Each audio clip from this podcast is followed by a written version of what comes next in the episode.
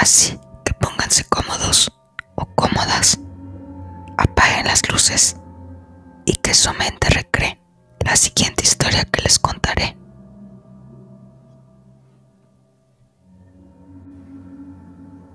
En el Jurásico, los ancianos se enfrentaron a otra invasión del espacio exterior.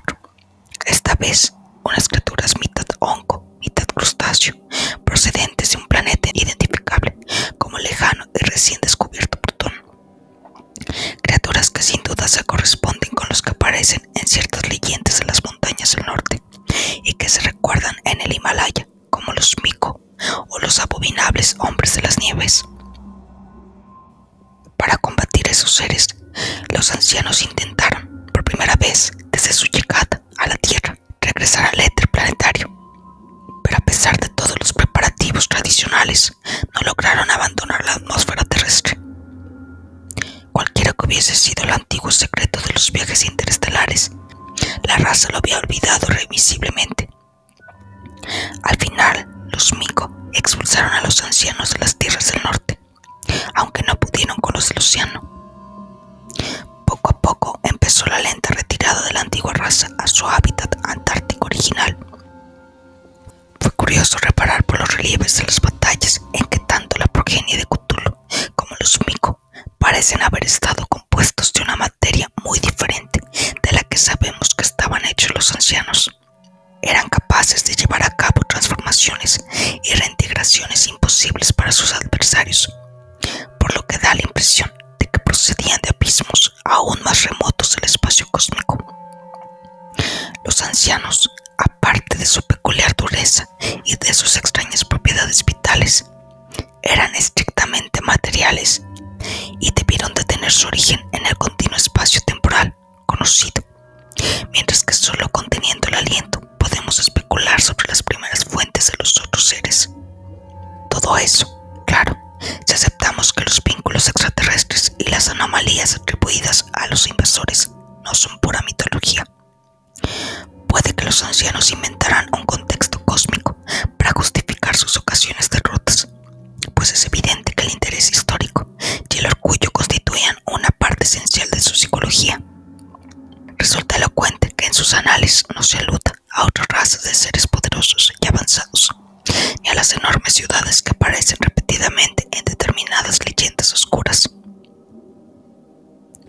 El estado cambiante del mundo a través de largas eras geológicas aparecía registrado con sorprendentemente viveza en muchos de los mapas y relieves. En algunos casos será necesario revisar las teorías científicas existentes, mientras que en otros sus atrevidas deducciones se ven claramente confirmadas. He dicho ya que las hipótesis de Taylor, Wegener y Jolie de que todos los continentes son fragmentos de una masa de tierra original que se resquebrajó por la fuerza centrífuga y derivó sobre una superficie viscosa inferior. Hipótesis sugerida por indicios como los perfiles complementarios de África y Sudamérica, y por el modo en que se pliegan y alzan las grandes cadenas montañosas. Recibe un gran apoyo de esta fuente extraordinaria. Los mapas que describen el mundo durante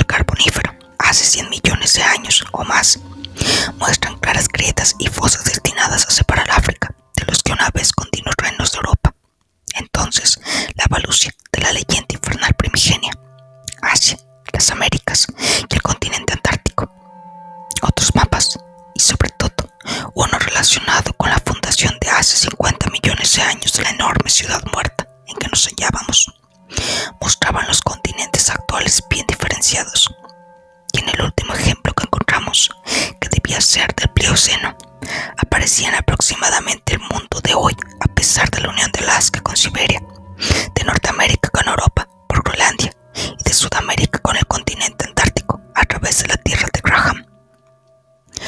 En el mapa del carbonífero, que representaba el globo entero, estaban señaladas, tanto en el fondo oceánico como en tierra, las enormes ciudades de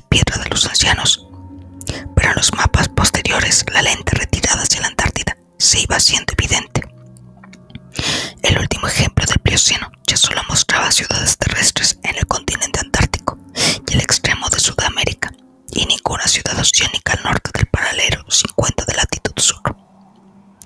El conocimiento y el interés por el mundo del norte, excepto por un estudio de la línea de la costa realizado probablemente durante largos vuelos de reconocimiento con aquellas alas membranosas en forma de abanico, se había reducido casi a cero entre los ancianos. La destrucción de las ciudades producidas por el surgimiento de las montañas, la separación centrífuga de los continentes, las convulsiones sísmicas en tierra y en el océano y otras causas naturales se registraban de manera habitual y era curioso comprobar que a medida que transcurrían las eras geológicas, las reconstrucciones se iban volviendo menos frecuentes. La vasta megalópolis muerta que se extendía a nuestro alrededor parecía haber sido el último gran centro de la raza, construida a principios de la era cretácica, después de que un gigantesco plegamiento borrara del mapa otra ciudad aún mayor a escasa distancia de allí.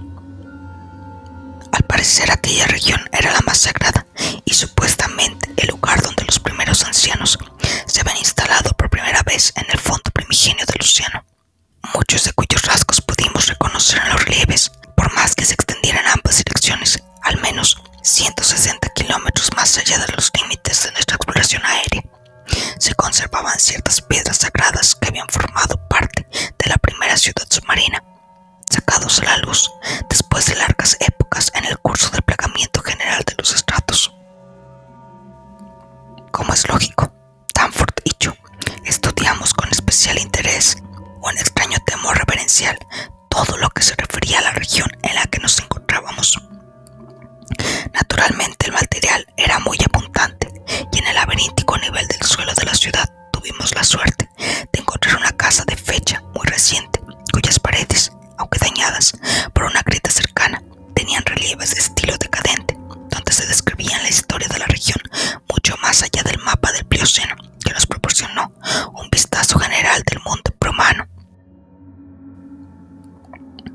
Fue el último lugar que estudiamos con detalle, pues lo que hallamos un nuevo objetivo. Sin duda nos encontrábamos en uno de los rincones más raros, misteriosos y terribles del globo. De todas las regiones existentes era infinitamente la más antigua. Poco a poco nos fuimos convenciendo de que aquella espantosa planicie de pesadilla debía ser la fabulosa meseta de Lenk, de la que incluso el demente autor del Necronomicon hablaba solo a regañadientes. La gran cadena montañosa era tremendamente larga. Empezaba como una cordillera de poca altura en la tierra de Leopoldo, en la costa del mar del Weddell, y atravesaba prácticamente todo el continente. La parte más alta se extendía formando un arco desde los 80 grados de latitud este y 60 grados de longitud hasta los 70 grados de latitud este y 115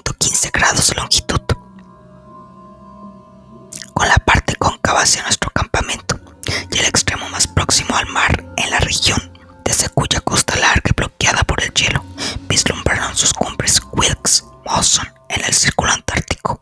Sin embargo, otras exageraciones de la naturaleza, aún más monstruosas, parecían estar al alcance de la mano.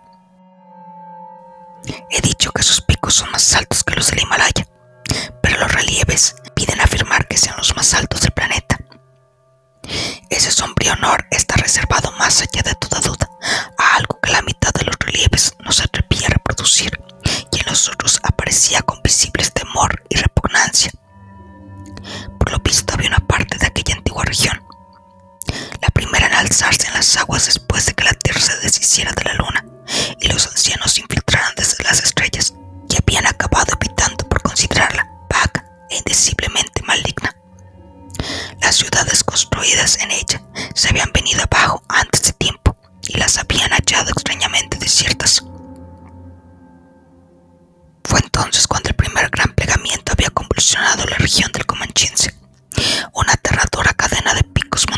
se había alzado de pronto entre el caos y la oscuridad más espantosos que habían surgido en la tierra, las montañas más altas y temibles.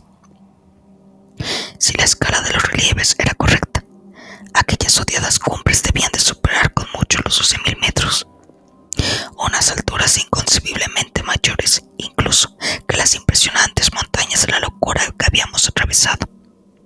Al parecer se extendían desde los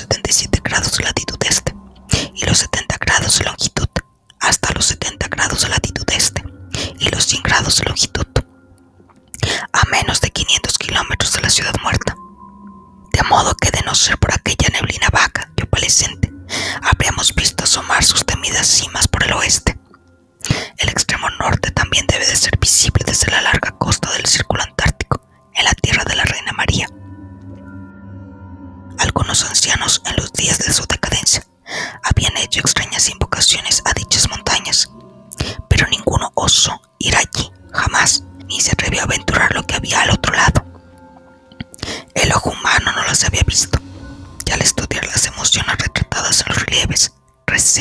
para que nadie las viera nunca. Están protegidas por montañas a lo largo de la costa, la tierra de la Reina María y la del Kaiser Guillermo, y doy gracias al cielo de que nadie haya podido desembarcar en ellas y escalarlas. Ya no me muestro escéptico ante las antiguas leyendas y temores, ni me río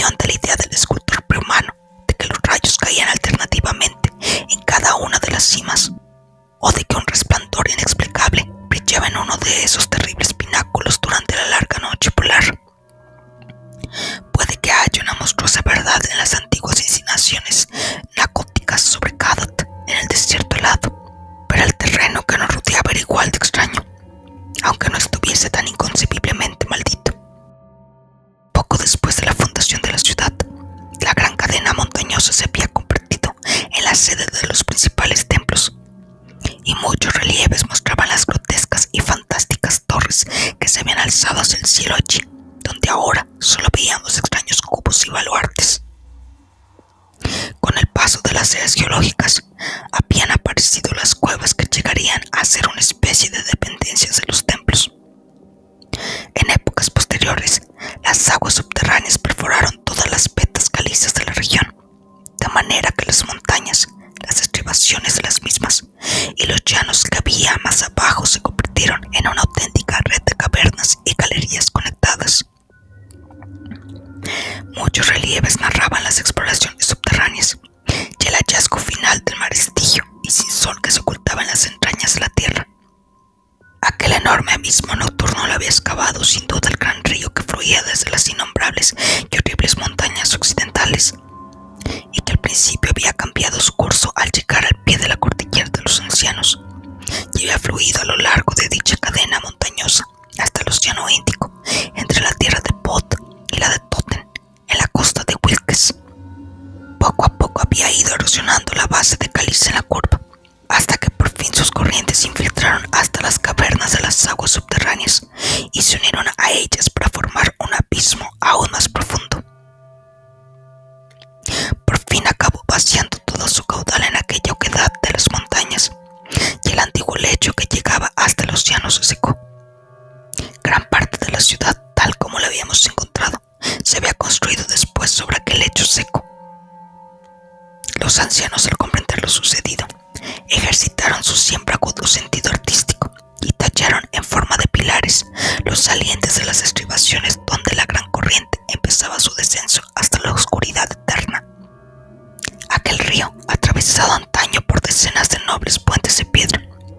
sin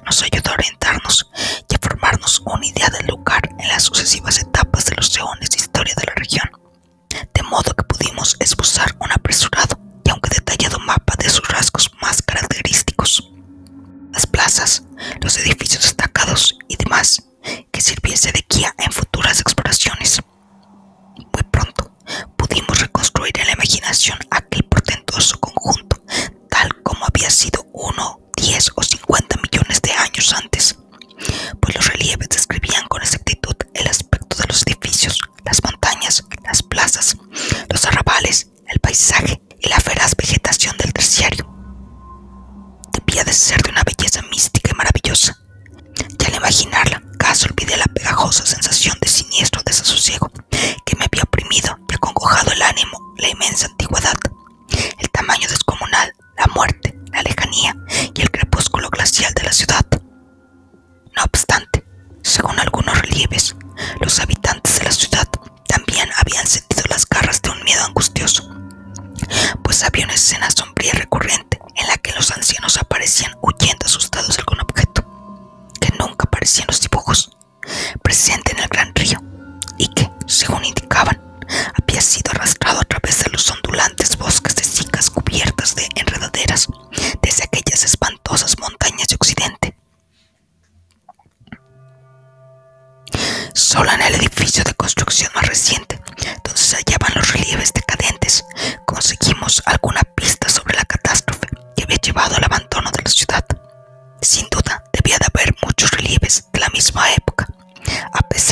reducidas energías y aspiraciones de un tiempo placado de tensiones e incertidumbre. Y de hecho, poco después encontramos pruebas evidentes de su existencia. Sin embargo, esos fueron los primeros y los únicos que vimos directamente. Nuestra intención era seguir buscando, pero como he dicho, las circunstancias nos hicieron cambiar de objetivo. De todos modos, debió de haber un límite, pues cuando los ancianos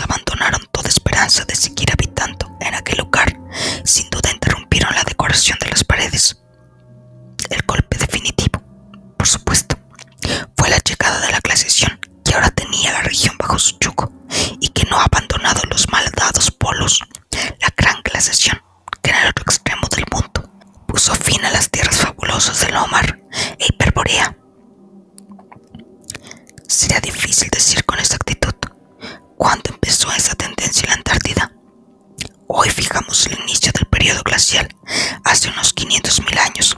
Para los polos la terrible catástrofe debió empezar mucho antes. Todos los cálculos cuantitativos son en parte conjeturas, pero es muy probable que los relieves decadentes se llevaron a cabo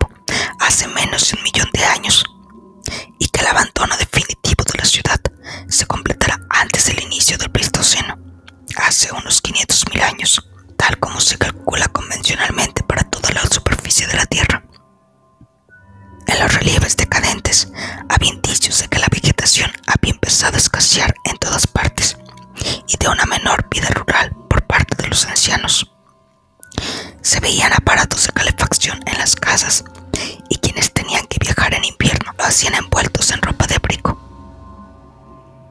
Luego vimos una serie de cartuchos. Las franjas continuas se interrumpían con frecuencia en aquellos relieves tardíos, donde se describía una emigración cada vez más frecuente hacia las zonas cálidas más cercanas. Algunos huían a las ciudades subacuáticas en la lejana costa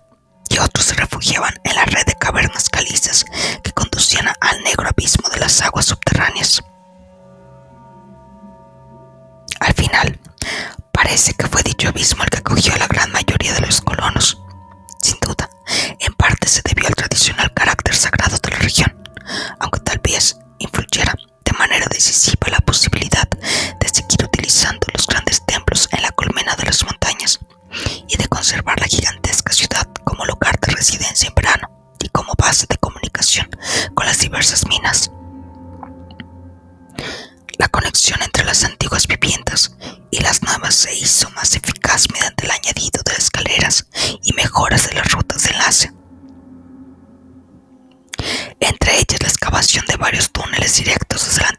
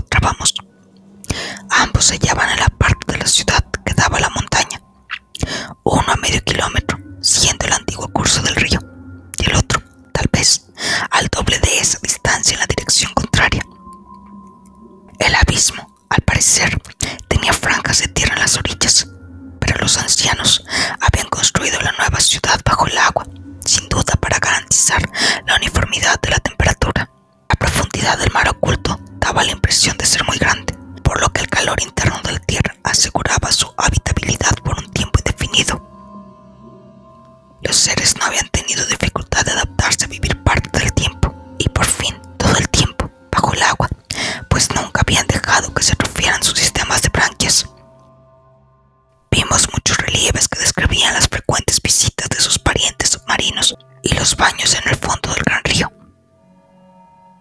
La oscuridad del interior de la Tierra tampoco había disuadido a una raza habituada a las largas noches antárticas. A pesar de su estilo indudablemente decadente, aquellos relieves tardíos tenían una calidad épica y sincera cuando narraban la construcción de la nueva ciudad en el mar de la caverna. Los ancianos la habían llevado a cabo de manera científica, arrancando rocas insolubles del corazón de las montañas y empleando obreros expertos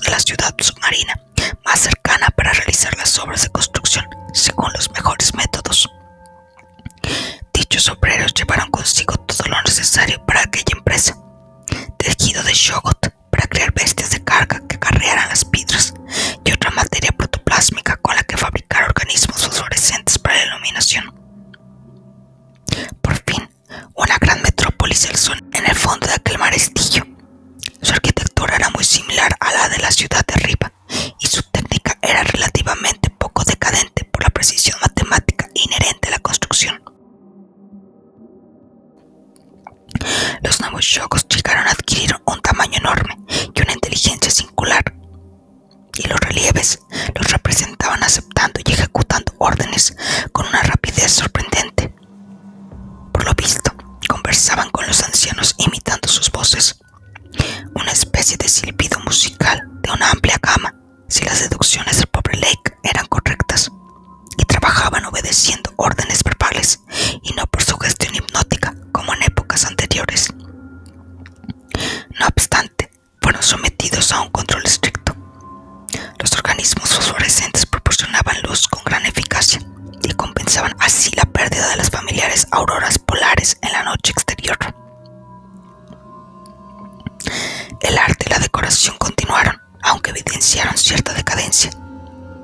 Los ancianos parecían ser conscientes de su caso, y en muchos casos al trasladar bloques de relieves especialmente hermosos de su antigua ciudad, se adelantaron a la política de Constantino el Grande, que en una época de declive similar despojó a Grecia y Asia de su arte más bello para proporcionar a la nueva capital bizantina más esplendor del que era capaz de crear su propio pueblo.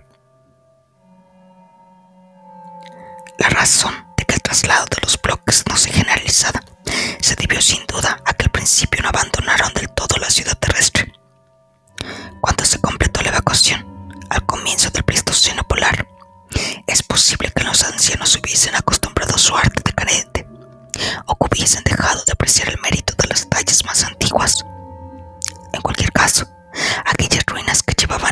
en silencio no habían sufrido una expoliación total, aunque las mejores estatuas, al igual que los objetos trasladables, habían desaparecido. Los pedestales y cartuchos decadentes que contaban esta historia fueron, como he dicho, los últimos que pudimos encontrar en nuestra limitada exploración. Nos dejaron la imagen de los ancianos yendo y viniendo entre la ciudad terrestre en verano y la ciudad en el mar de la caverna en invierno, y manteniendo un comercio ocasional con las ciudades submarinas de la costa antártica. Por esa época debieron de dar definitivamente por perdida la ciudad, pues los relieves mostraban numerosos indicios del maligno avance del frío. La vegetación siguió declinando y las terribles nieves del invierno ya no se deshacían ni siquiera en verano. El ganado reptiliano casi desapareció y los mamíferos resistieron a duras penas.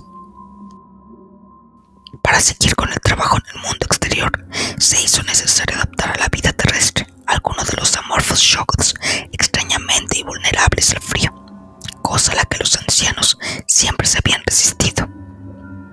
El gran río corría sin vida y el mar superior había perdido casi todos sus habitantes, excepto las focas y las ballenas. Todas las aves, menos los grandes y grotescos pingüinos, habían huido. Solo pudimos conjeturar lo sucedido después. La geología actual no muestra rastro de su presencia. Continuaron siendo los pavorosos mico una amenaza en el mundo exterior septentrional. Podíamos estar seguros de lo que podía o no perdurar, incluso entonces en los oscuros e insondables abismos de las aguas más profundas del planeta.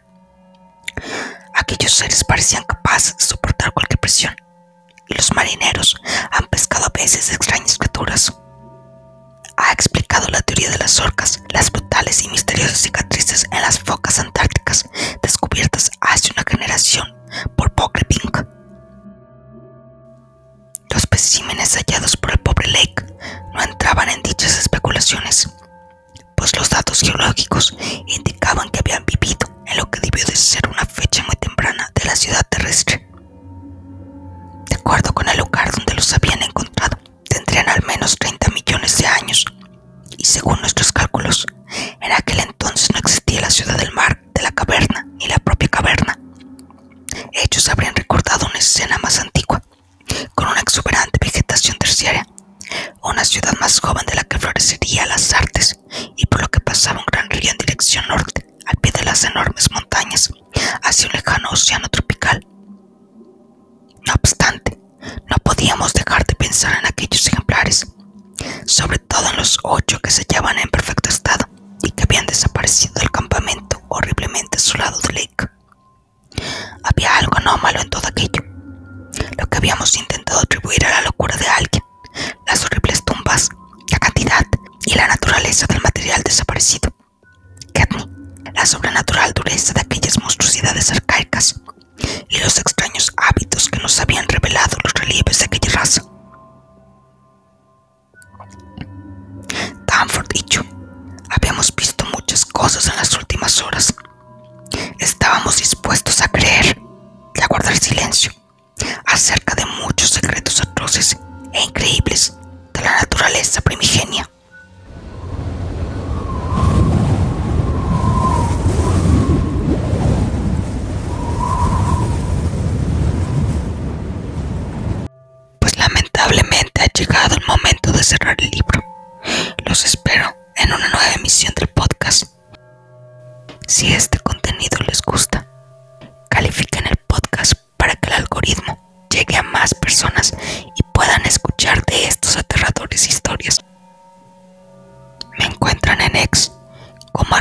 Susurros PTCST, en Facebook, Instagram, TikTok como arroba susurros inframundo PTCST. Y así sin más, espero que Morfeo los haya bendecido a todos.